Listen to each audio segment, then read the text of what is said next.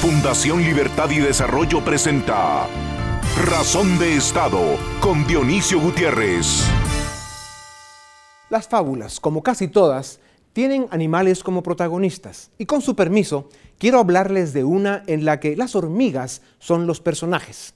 Los hormigueros son comunidades perfectas porque cada miembro se sacrifica por el bien común y logran así la conservación y la estabilidad. Pero un día, las hormigas se volvieron inteligentes y se organizaron en sectores y en sociedad. Y esto, en lugar de elevar el nivel de vida del hormiguero, lo convirtió en una jungla del sálvese quien pueda, todos contra todos, si no estás conmigo, estás en mi contra y todo se vale. La hormiga, capaz de pensar por sí misma, se volvió egoísta e incapaz de trabajar en equipo. Decidió que lo que era bueno para el hormiguero no necesariamente lo era para ella. Y así, su comunidad dejó de crecer y empezó a sufrir los males del subdesarrollo político y las consecuencias que produce la inteligencia fracasada. Dicen que los ciudadanos tenemos siempre la razón porque la democracia, de repente, nos hace listos a todos. ¿Es cierto eso? ¿Alguna vez hemos cuantificado el daño que nos hacemos unos a otros o el costo de nuestra incapacidad para alcanzar acuerdos? Más pareciera que la inteligencia tiene un efecto disociador y que los humanos somos una especie a la que falta refinamiento y evolución, ¿o no? ¿Por qué nos equivocamos tanto cuando elegimos o decidimos en cualquier ámbito de nuestra vida? ¿Por qué personas inteligentes hacen cosas estúpidas? Nos dejamos atrapar por modas, ideologías y propaganda y olvidamos el valor que tiene construir libertad individual y practicar la inteligencia colectiva en Guatemala. Estamos divididos en sectores, grupos, movimientos, foros, alianzas, cámaras, clubs, asociaciones y burbujas, cada uno con sus dogmas, discursos y prejuicios, que además, con fatal arrogancia, hacemos inamovibles. Tenemos un sector privado que hace lo que puede por la economía sin mayor éxito y en lo cívico-político es un lamentable fracaso. Tenemos una sociedad civil cada día más llena de nombres y apellidos que no se sabe bien qué es o a quién representa, pero mete mucha bulla y hoy están todos contra todos. Tenemos universidades encerradas en sus bibliotecas y tanques de pensamiento tímidos o ausentes. Tenemos una prensa pulverizada y perseguida por sirios y troyanos en esta nueva sociedad de la mentira y la difamación, donde la verdad se hizo escondidiza y escurridiza. Pero en términos de fábula, hoy nos encontramos atrapados por una especie de bestiario moderno que reúne una colección de seres extraños, más listos que inteligentes y con gran capacidad de destrucción. O como dirían del Congreso, reunión de pastores, oveja muerta. Casi convendría que no se reúnan. Los diputados sufren de avestrucismo voluntario, pues como no les conviene, trabajan para que el sistema no funcione. ¿Dónde estuvo la inteligencia en los gobiernos que pasaron? ¿Por qué la sociedad fue incapaz de defenderse? ¿Por qué nos engañan tan fácilmente? La sociedad civil, que incluye a los grupos de jóvenes, debe revisar su papel en la sociedad y su responsabilidad con el futuro, pero sobre todo debe identificar la gran oportunidad que tiene hoy a pesar de las hormigas y las ovejas, y a pesar de las élites y nuestros políticos, seguir creyendo en Guatemala y en su gente es la estupidez más inteligente que podemos cometer. A continuación, el documental En Razón de Estado. Sociedad civil son dos palabras conocidas y polémicas. Para la derecha, la sociedad civil son organizaciones sociales, dirigidas por pocas personas, con ideología progresista y pretensiones de ejercer el poder sin ganar elecciones. Para la izquierda, la sociedad civil es bastión de valores democráticos frente al autoritarismo, la corrupción de los políticos y la miopía de las élites. La derecha autoritaria, incapaz de apreciar los valores republicanos y democráticos, desprecia la sociedad civil la acusa de falta de representatividad y la descalifica, señalándola de marxista o cosas similares. Y la izquierda más radical busca utilizar a la sociedad civil como instrumento de sus intereses. Para unos, la sociedad civil no debería existir. Para otros, la sociedad civil son ellos y nadie más. Esto es subdesarrollo político puro y duro. La fragmentación, la desconfianza y los prejuicios que imperan en Guatemala impiden que izquierdas y derechas veamos que todos, aunque no queramos, coexistimos en ese espacio que se llama sociedad civil. Una cámara empresarial, una organización campesina, una asociación de profesionales, una ONG defensora de derechos humanos, una agrupación de jóvenes, una asociación de vecinos, tanques de pensamiento y universidades son sociedad civil y buscan proteger sus intereses. Esto es válido e incluso deseable, pero nuestra sociedad degeneró en espejo de nuestro fallido sistema político y caímos en la disfunción y la fractura. La renovación de la sociedad civil es tan importante como la renovación de la clase política, especialmente en una nación con 75% de sus habitantes menores de 35 años. Es cierto que los partidos políticos carecen de plan de gobierno, pero olvidamos que la sociedad civil ha sido incapaz de articular y consensuar propuestas de reforma política o iniciativas para diseñar un modelo de desarrollo.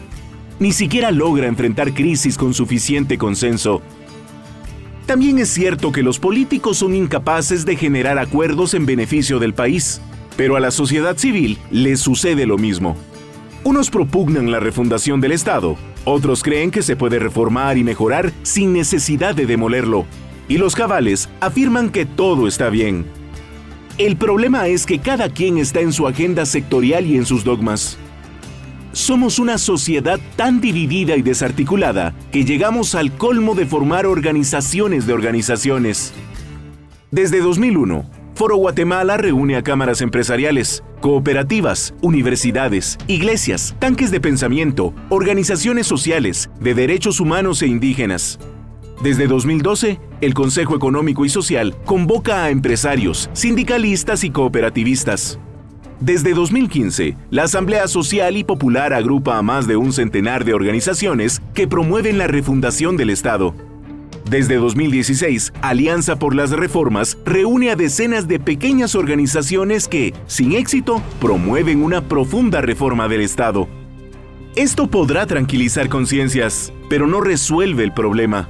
Somos esclavos del ego y la arrogancia y estamos atrapados por los prejuicios y la desconfianza. El colmo chapín es que, a pesar de hablar los mismos temas, las organizaciones de organizaciones no se hablan entre sí. Este es el drama de Guatemala. Mientras los políticos saquean al Estado y millones de guatemaltecos viven en la miseria, la mejor respuesta que puede dar la sociedad civil es alcanzar acuerdos que ofrezcan soluciones a los problemas del país.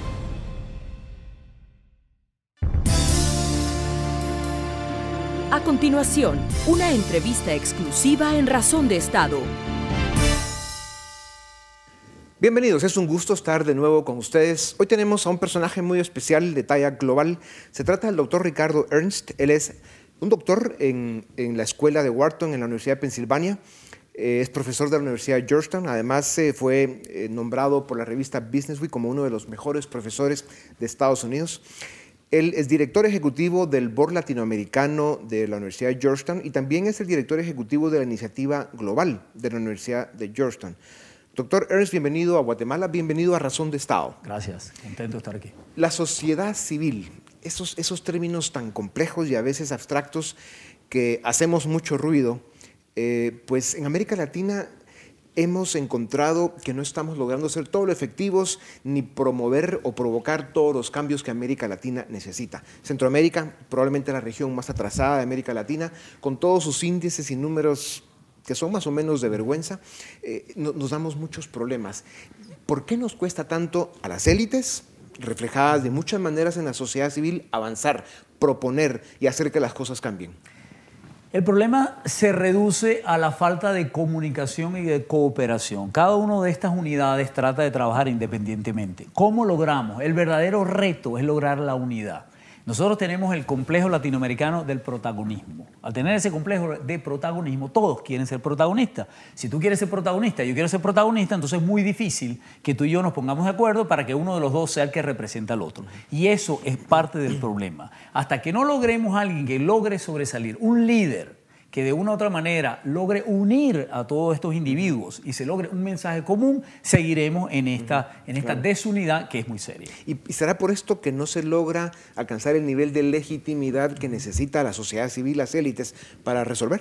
La legitimidad necesita, entre otras cosas, primero credibilidad, que el mensaje sea un, mensaje genuino y necesita masas, necesitas mucha gente. Tú puedes tener un mensaje muy creíble, pero poca gente te sigue, entonces realmente no tiene impacto. O puedes tener mucha gente que te sigue, pero el mensaje es muy temporal, entonces tampoco tienes un impacto. Lo importante es crear las dos. A la sociedad civil se le critica mucho de que quiere suplantar o gobernar sin ganar elecciones. y, por eso, eh, digamos, se le descalifica de muchas maneras. ¿Qué puede decir de eso? Bueno, eso es un problema serio porque entonces deja de ser legítimo. O sea, eh, nosotros tenemos un sistemas políticos que de una u otra manera respetan una cantidad de reglas. Si esas reglas no se siguen, no puedes tener legitimidad. Entonces, este, esta obsesión con el protagonismo hace que esta gente quiere subir sin tener una legitimidad bajo los sistemas establecidos por las reglas políticas. Las reglas políticas hay que cumplirlas. Claro, pero también son los argumentos que usan los políticos, sobre todo los corruptos, para descalificar a la sociedad civil. No les gusta que los vigilen, que, que los hagan accountable, como dirías tú, pero, pero en todo caso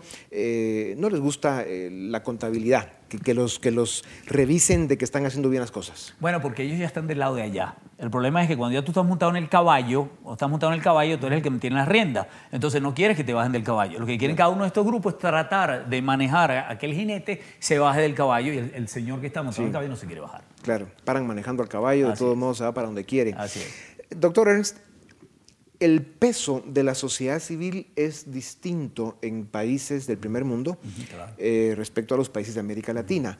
¿Por qué en América Latina cuesta tanto que la sociedad civil tenga el impacto, el impacto que debería tener, sobre todo si representa realmente los intereses de la nación? Yo creo, le atribuyo gran parte de la, de la, responsabilidad de ese proceso a las instituciones. Las instituciones en el primer mundo son instituciones sólidas, instituciones respetables, instituciones que todo el mundo, incluyendo las sociedades civiles, lo respetan y creen en ellas. En nuestros países, desafortunadamente, las instituciones son instituciones débiles, son instituciones en las cuales hay un oportunismo y ese oportunismo hace que tú trates de aprovecharte de una situación muy particular. Yo creo que hay un desfase, un gap muy grande en, el entendimiento de lo que son las instituciones. En el momento que nosotros no logremos tener una madurez política de absorber la importancia de las instituciones, en esa misma medida seguiremos seguiremos teniendo este problema. Doctor Lorenzo, América Latina es una región con un potencial extraordinario, eh, el cual no estamos aprovechando como deberíamos. Eh, la sociedad civil debería tener mucho más poder de convocatoria y mucha más capacidad de proponer pues eso que podríamos llamar acuerdos de Estado para hacer reforma política, para hacer las reformas que nuestros estados necesitan. ¿Por qué no logramos la atracción? Usted hablaba de que las instituciones son débiles, la corrupción de los políticos que en general han llegado al poder en América Latina, pues han convertido a la política y, la democracia misma en dos fenómenos cada vez menos respetados. Y eso es muy peligroso para una nación. ¿Cómo logra la sociedad civil vencer esos obstáculos? Mira, eh, yo creo primero que la democracia tiene el germen de su propia destrucción, como decía Jean-François Rabel. Es un problema serio que permite tanto debate y tanta apertura. Pero yo creo que, yendo al, punto que tú eh, mencionas, que me parece muy importante, es la participación. Se necesita que la participación de todos los sectores estén involucrados, estén directamente enamorados de sus países.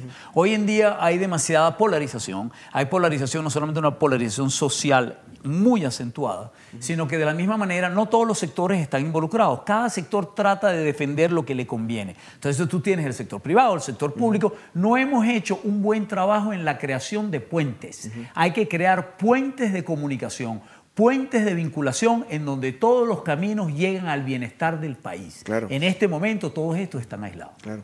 Estos puentes dependen de que se logren controlar las cedos, los egos, las vanidades, los celos, eh, en fin, eh, eso que hablábamos de que todos quieren ser protagonistas, todos quieren mandar, etcétera, sobre todo las élites más encumbradas como puede ser la élite económica. ¿Por qué la élite económica le cuesta tanto? ¿Por qué falla tanto? ¿Por qué es tan incapaz de, convocar o de ser parte de los procesos en los que se trata de resolver los grandes problemas nacionales? Esto es un problema bastante eh, cultural. En América Latina la participación en los sectores eh, públicos no es tan socialmente admirado como es en los Estados Unidos. En los Estados Unidos tú eres un senador, eres un congresista, eres una persona que socialmente eres admirado. En América Latina, desafortunadamente, la participación en el sector público es algo que es más bien rechazado. la gente mantiene un distanciamiento. Yo creo que ya ha llegado el momento y soy optimista porque creo que las nuevas generaciones están asumiendo esa responsabilidad, la responsabilidad de meterse en el sector público. Eh, llegó el momento en que ya todos los sectores tengan una participación directa. No tenemos que seguir manteniendo esta distancia entre ellos y nosotros. Señores, somos uno solo. Claro. Doctor, a la sociedad civil se le vincula a movimientos de izquierda. ¿Por qué? Bueno, porque tradicionalmente han sido los movimientos de mayores quejas, son los eh, movimientos de oposición, son los movimientos en donde tienes unas minorías oprimidas, son, y sobre todo son los mejores targets para el populismo. Entonces, como son los mejores targets para el populismo, ¿de dónde viene toda esta ideología? Son ellos son, pues, digamos, más vulnerables a la aceptación de esa ideología, se les ha eh, asignado esa etiqueta y, aunque no lo creas, ellos les gusta tener esa etiqueta, porque esa etiqueta les da algo como una, una posición de somos diferentes, somos, tenemos la posibilidad de ser más rebeldes. Ahora, desafortunadamente, eso no funciona. En un caso como el venezolano, o el boliviano, o en algún momento dado el ecuatoriano, como pasa en Nicaragua en este momento, a la sociedad civil se le acusan de oligárquica, de manejada por el imperio americano y de extrema derecha. Sí, se le dio la vuelta. Bueno, porque ellos siempre son los outliers. O sea, ¿de qué manera, cuándo va a llegar el momento en que vayamos todos por la vertiente en que todos vamos a lo que nos conviene a todos? Que es que el país vaya en el camino correcto. yo creo que hay que vencer el protagonismo, hay que tratar de que los egos se queden a un lado y creo que eh, la mejor manera de hacer eso es a través de meter a las nuevas generaciones en que acepten la importancia de gobernar, meterse en la política. Es importante saber, a los países hay que gobernarlos, no se gobiernan solos. Lo que muchas veces la sociedad civil quiere lograr es que se gobierne por entes independientes. Señores, eso no es posible. Y eso es lo que hemos aprendido de los países del primer mundo. Cada vez se escucha más el argumento de que no existen países exitosos donde hay un gobierno incapaz, una democracia sin instituciones sólidas que funcionan y un sector económico eh, exitoso. Eh, tienen que ser los dos operativos, los dos tienen que ser eficientes y los dos tienen que lograr, lograr esa alianza indispensable para que un país avance. Estamos de acuerdo. Caso venezolano, doctor eh, Ernst, es dramático porque esa es una nación en la que su pueblo ha llegado a niveles de deterioro, drama, sufrimiento que nadie hubiéramos imaginado en los peores escenarios que se podían ver desde hace algunos años. ¿Cómo es posible que ni siquiera en Venezuela la sociedad civil ha sido, capaz, ha sido capaz de hacer un frente común en contra de ese monstruo criminal que la gobierna? Venezuela es un, un, caso muy particular, tiene una trayectoria política en donde hemos llegado, donde hemos llegado, ha pasado mucho tiempo han seguido un modelo equivocado, es el modelo cubano, en donde ellos han, pues, e, ese modelo ha, llegado, ha llevado a Venezuela a lo que está hoy en día. Y por más que eh, las sociedades civiles no han podido frenar ese proceso. Yo soy de los que piensa que los gobernantes no deberían estar en el mando por mucho tiempo. Yo creo que mientras más tiempo estás en el mando, peor es. Ya te acostumbras, ya te adaptas a los vicios y ya te quedas pues en una posición muy cómoda. Los gobiernos tienen que ser cortos y eficientes. Y en la medida en que tú logres hacerlo de esa manera, seguimos hacia adelante. Y lo hemos aprendido de otros lugares. La, perseverancia en el gobierno no trae nada bueno. Doctor Ernst, usted está basado en Washington, es una autoridad académica en, los Estados Unidos, eh, sobre todo desde la plataforma que da la Universidad de Georgetown. ¿Qué puede hacer una universidad como Georgetown para América Latina, estando usted en la capital del imperio, como muchos le dicen, que sí es la capital política del mundo? Nosotros tenemos que lograr hacer alianzas estratégicas con cada uno de estos países. No se puede empezar a enseñar desde, desde Washington. Hay que tratar de venir a cada uno de nuestros países en la región y en la medida de lo posible tratar de hacer alianzas con los organismos que de una u otra manera ya se están desarrollando. Aquí en Guatemala tenemos el caso específico y ejemplar de escuela de gobierno.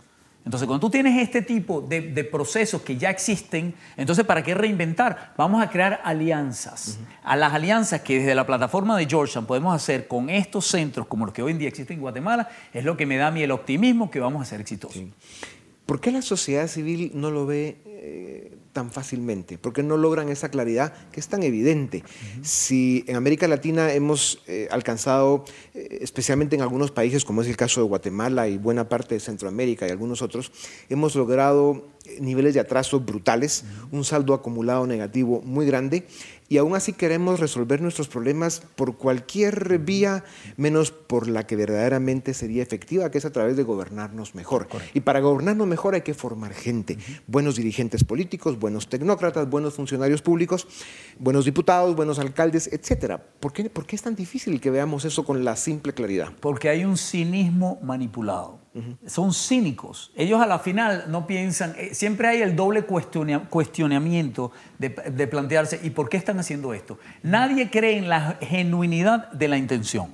Cuando nosotros, en la medida que podamos transmitir ese mensaje, que genuinamente estamos interesados en cuál es el beneficio para el país en el cual estamos tratando de ayudar, en esa misma medida esto será exitoso. Pero desafortunadamente hay una manipulación y se crea ese cinismo, se crea esa, esa, esa, duda de cuál es el verdadero motivo. Yo creo que hay una, um, un problema de información, creo que es un problema de transparencia y lo cual se puede resolver a través de métricas, métricas objetivas no manipulables, que de una u otra manera le den a esta gente que son cínicas los resultados que hemos ya logrado y que seguimos logrando y que en esa misma medida ellos dejarán de ser tan cínicos, porque a la final es un win-win para todos. Claro. Doctor, los segundos que nos quedan, ¿quién gana las elecciones de medio término en Estados Unidos? Eh, eso es una muy buena pregunta. Ahí te la voy a dejar la pregunta. Muy buena pregunta. ¿Y qué va a pasar con Venezuela? Venezuela, ¿Cómo termina eso? desafortunadamente, bueno, respondiendo a lo anterior, es un problema serio porque crea incertidumbre hasta que se definen las, eh, las elecciones. En cuanto a Venezuela, desafortunadamente es un túnel que tiene una luz al final del túnel. Lo que está en cuestionamiento es cuán largo es el túnel. Y es un túnel que se está poniendo demasiado largo. Ya. Eh, doctor, eh, sabemos que usted está pasando por Guatemala después de, estar en una gira por América Latina, eh, dándole seguimiento a los esfuerzos que hace la Universidad Georgetown en la región y eso, además de, admirable, pues es eh, motivo de agradecimiento. Gracias por estar haciéndolo.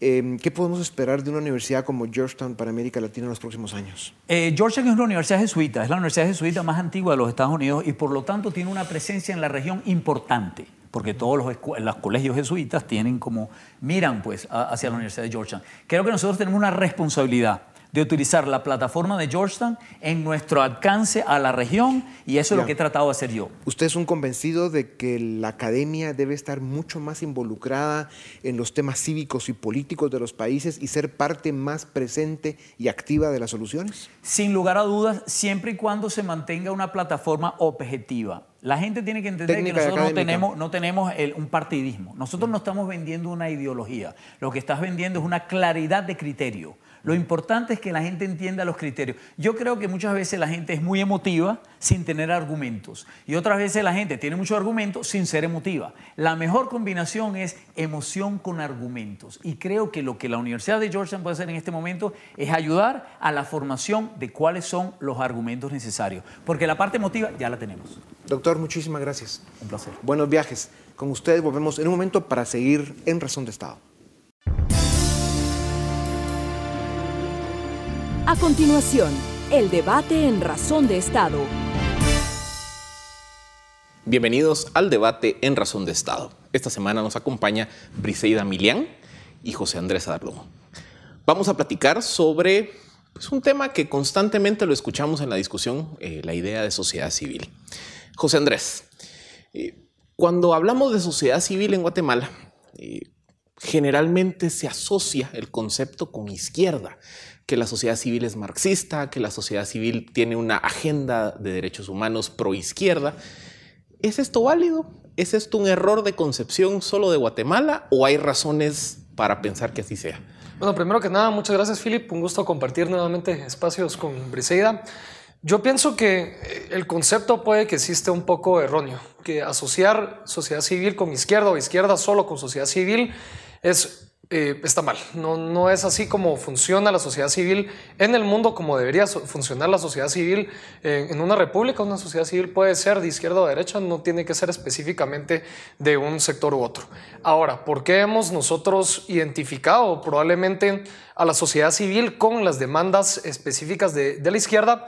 es eh, probablemente por su capacidad de organización y por el financiamiento que reciben una, organización de sociedad civil eh, pues necesita dinero para funcionar y hemos visto que las muchas organizaciones de sociedad civil han obtenido dinero eh, de fondos extranjeros, eh, ya sea de, gobiernos, de instituciones, de fundaciones, podemos incluso mencionar algunas cuantas, pero el enfoque que dan ese financiamiento muchas veces es en derechos humanos, muchas veces es en políticas de asistencialismo, eh, políticas sociales, y ahí es donde las organizaciones de sociedad civil pues hacen un buen trabajo en captar esos recursos. Entonces creo que por ahí es que se ha identificado más que todo a la sociedad civil, pero no debería ser ese concepto. Hay muchas organizaciones también de sociedad civil de derecha que hacen un muy buen trabajo, y yo pienso que en ese sentido se tienen que complementar.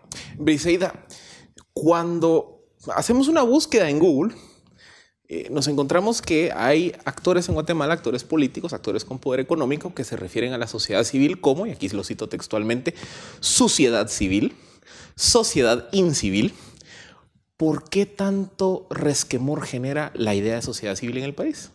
La sociedad civil que conocemos en Guatemala le ha tocado tomar ese rol de defensa de derechos que en muchos casos pone en riesgo em, estructuras establecidas que pueden ser criminales o no, que puedan tener, que pueden estar en violación de derechos humanos y muchas otras.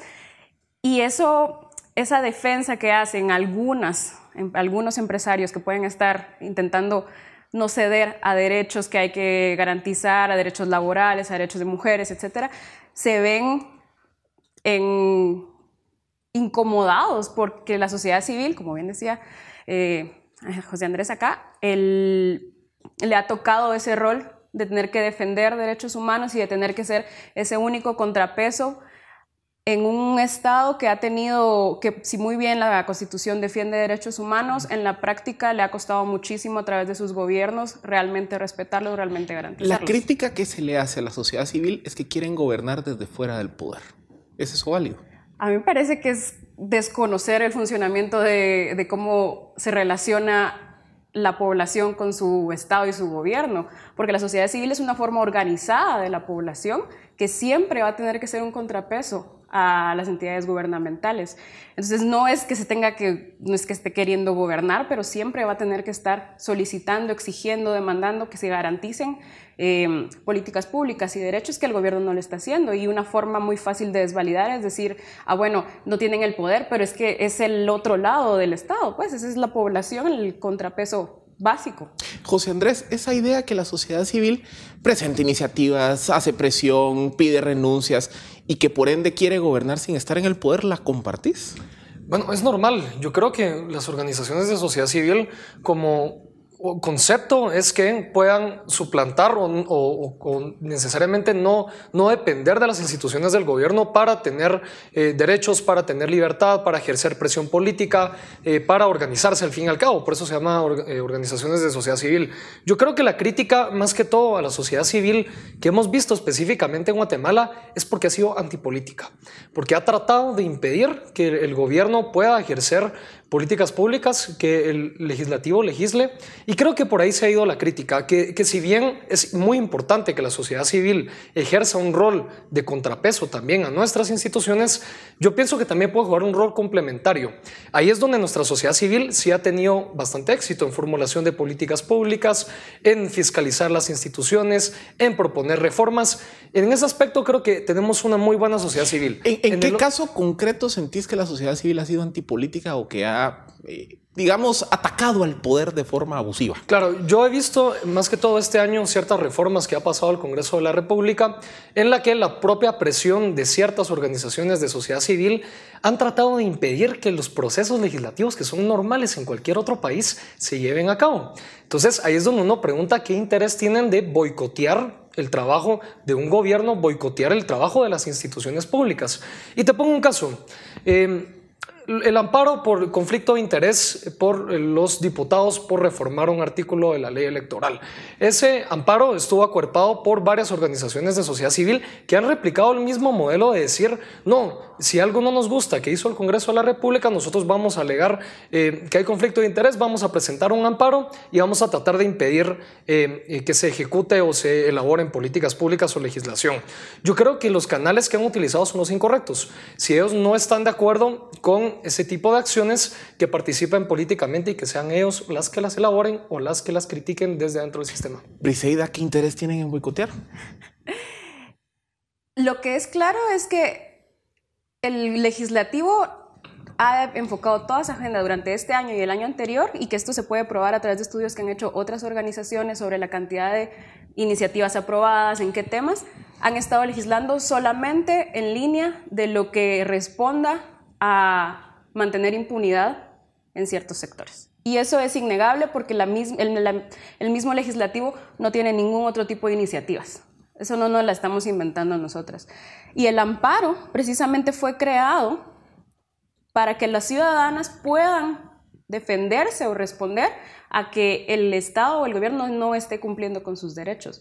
Y sí, la verdad es que si pudiéramos dejar de presentar amparo sería hermoso, pero hay tan pocas vías institucionales que realmente sean válidas, hay tan poca institucionalidad dentro de los mismos diputados que no son capaces ni de, de, recibirte, ni de responderte, ni de tener agendas que incluyan otros temas que no sean mantener impunidad que tiene que ver con transfugismo, que tiene que ver con financiamiento electoral ilícito, que la única vía que nos queda como ciudadanía es utilizar la vía del amparo. José Andrés. comprendo, comprendo muy bien el, punto de Briseida. Es más, eh, estoy de acuerdo con que la institucionalidad del país es muy débil y acciones como esas la debilitan aún más.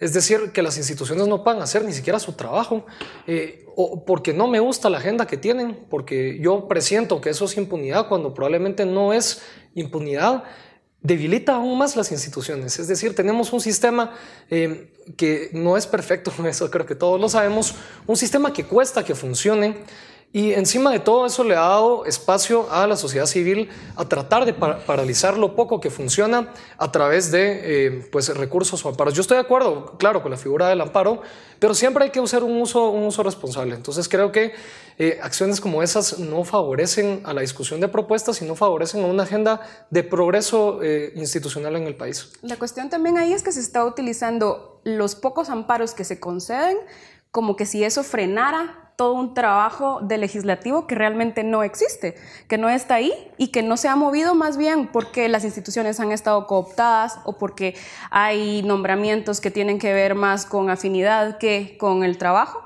que realmente decir que los amparos que se conceden detengan una agenda legislativa que es inexistente en nuestro momento actual.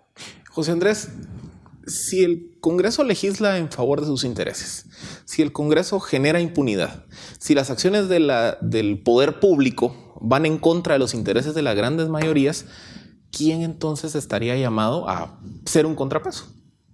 Bueno, es que aquí lo que hay que pensar es cómo podemos salir de esta situación. Por supuesto que la sociedad civil tiene que jugar un contrapeso bajo esas condiciones. Si estamos en esas condiciones actual, lo podemos discutir. Y creo que es súper debatible si hay ciertas reformas que favorecen impunidad o ciertas que no. Pero la cuestión aquí es cómo logramos nosotros no solo canalizar la presión a través, eh, de forma exógena, a través de organizaciones de, sociedad civil, sino cómo podemos empezar a ejercer la presión desde adentro. Y en ese sentido, yo creo que nos ha faltado...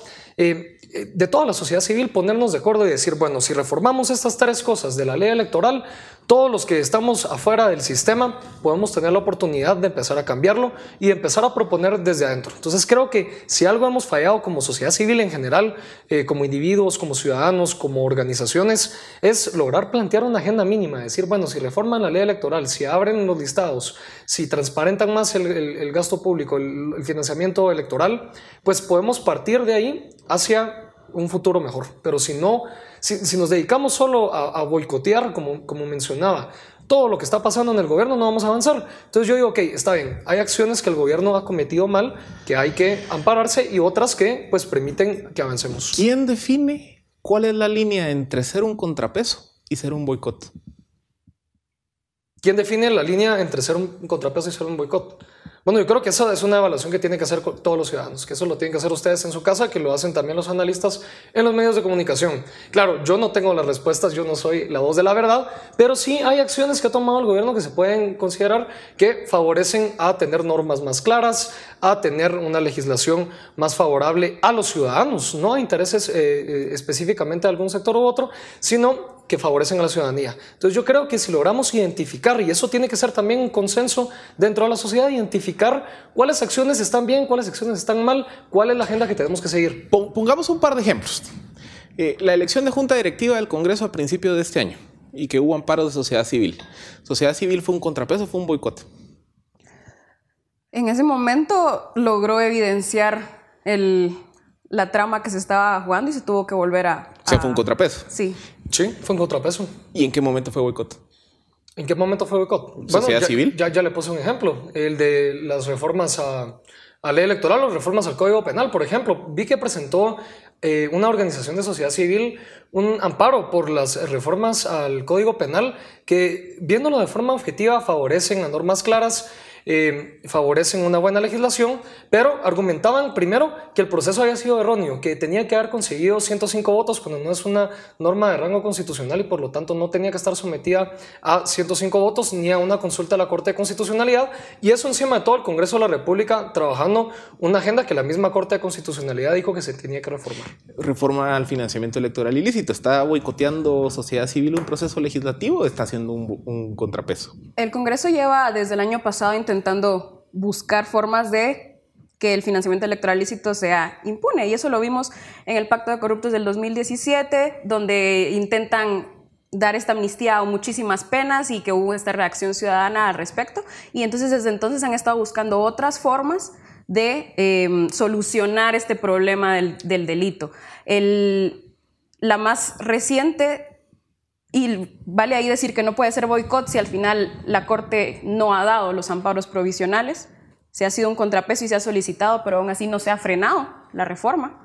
Eh, pero sin la respuesta que ha tenido la ciudadanía, no se habría evidenciado tantas veces desde el año pasado este intento de impunidad. Bueno, yo estoy de acuerdo con Briseida. En las reformas, el de pacto de corruptos, eso no fue boicot, eso fue un contrapeso que ejercimos todos los de sociedad civil ante una acción que efectivamente no procuraba normas claras el proceso, solo el proceso te daba la idea de que el proceso, de que el resultado no iba a ser un resultado en favor de los ciudadanos. Pero, por ejemplo, ahora que lo volvieron a reformar, hicieron un buen proceso de reforma, llegaron a unas normas que no procuran impunidad. La propia fiscal general y otros analistas de medios de comunicación han dicho no, el, el delito no, no, no se acabó, el delito va a seguir y se va a perseguir y se va a castigar. Que no quieran ver a las personas en 10, 12, 15 años de cárcel, pues eso responderá ante los intereses pues, que tendrán algunas organizaciones, pero eso no es procurar impunidad. La norma estipula los delitos hay, y van a haber castigos. Regresemos al punto de si sociedad civil, eh, su gran pecado es que está desde fuera del cuadrilátero y que no desea involucrarse. Eh, desde hace mucho tiempo hemos escuchado que existe un amplio consenso de diferentes sectores respecto de reformas electorales. ¿Por qué si todos los actores de sociedad civil están hablando de prácticamente lo mismo, ¿por qué son incapaces de hablarse entre ellos? Yo creo que se han apoyado reformas muy similares, se han hecho alianzas, eh, se han apoyado a los tanques de pensamiento que han generado estas reformas y al final el freno ha sido el Congreso, ¿verdad?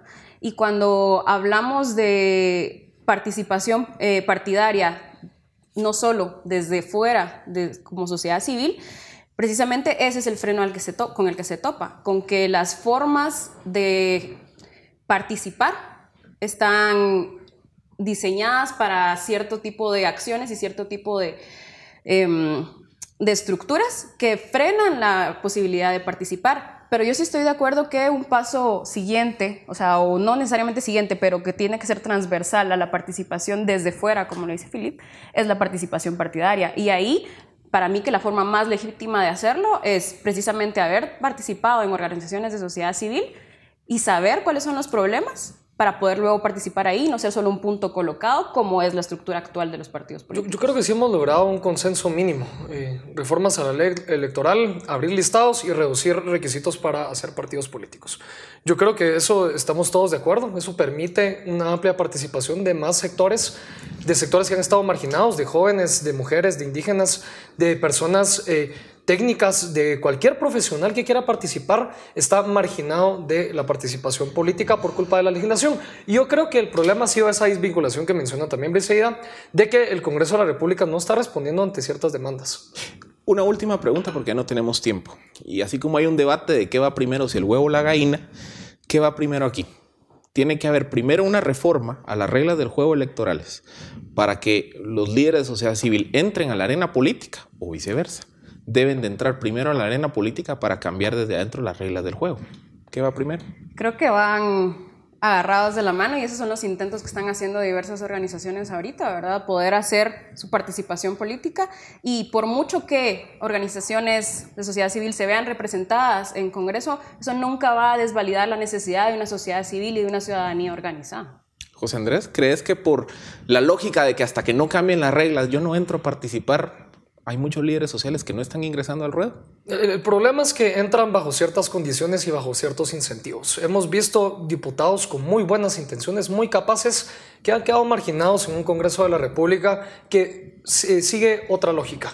Yo pienso que sí, primero tienen que venir las reformas y esas reformas van a venir a la medida que las organizaciones de sociedad civil y la población en general logre presionar lo suficiente a través de un consenso en que se tienen que hacer este mínimo de reformas, por ejemplo, que permitan después una mejor y, y mayor participación de líderes de sociedad civil. Presión o boicot. Pues presión porque nos va a beneficiar a todos. Este fue el debate en Razón de Estado. Muchísimas gracias. A continuación, el análisis de razón de Estado. La ineficacia de la sociedad civil es la excusa perfecta para la indiferencia que sentimos por la política y la participación cívica. No creemos en la democracia, pero queremos que nuestra sociedad civil sea responsable, unida, propositiva, tolerante, flexible, generosa y efectiva. Es cierto, nuestra sociedad civil tiene mucho espacio para mejorar, pero a pesar de sus estrecheces, sin ella tendríamos un gobierno peor del que tenemos, que ya es mucho decir. En Guatemala, solo un 48% de las personas considera que la democracia es la mejor forma de gobierno. Somos el país con menos confianza democrática de la región, incluso después de Haití y Venezuela. El desapego con el sistema político, la falta de confianza en las instituciones y sobre todo los pésimos resultados de nuestros gobiernos ha provocado que veamos la política como un mecanismo que produce corrupción y pobreza. En 2015, el 65% de guatemaltecos votamos porque es un deber ciudadano y solo el 14% lo hizo convencido de que las cosas mejorarían en el futuro. Una encuesta reciente refleja que las instituciones que mayor confianza generan son los bomberos con 60% y las iglesias católica y evangélica en un empate técnico con 42 y 40%. En cambio, solo el 5% de ciudadanos confía en el gobierno y los sindicatos, el 2% en el Congreso y el 1% en los partidos políticos. Analistas serios afirman que estos son los datos de una democracia moribunda y la evidencia del desprecio que sienten los ciudadanos por la política. El barómetro de las Américas indica que 16% de chapines mayores de edad participaron en las protestas contra la corrupción en 2015. Aquel despertar ciudadano dio esperanza a Guatemala y abrió la puerta de la acción ciudadana a una generación de jóvenes convencidos que las cosas pueden ser diferentes y que la política se puede honrar y redimir. En el estudio Cambio en Cultura Política de 2016, el 85% de los ciudadanos consideró que hay mayor disposición para organizarse y participar en política. Esto además de ser buena noticia, explica por qué el 78% de guatemaltecos afirma que estamos perdiendo el miedo a participar y protestar contra mediocres, ladrones y criminales que pretendan gobernar. Como vemos, en la medida en que aumenta la disposición a organizarse, crece la ilusión por el futuro, se desarrollan un sentido de madurez cívica y se rechazan las prácticas de aquellos que desean monopolizar la idea de la sociedad civil. Un 41% de ciudadanos aprueba que las personas participen en manifestaciones pacíficas, respetando la propiedad privada y cumpliendo la ley. Y un 82% desaprueba que se bloqueen calles y carreteras. Los partidos políticos quieren a cualquier costo mantener el control de la participación política y los ciudadanos no quieren participar hasta que la política cambie. ¿Qué viene primero, el huevo o la gallina? Mientras el 68% de los ciudadanos diga que nunca participaría en un partido político, el futuro de la democracia seguirá en riesgo.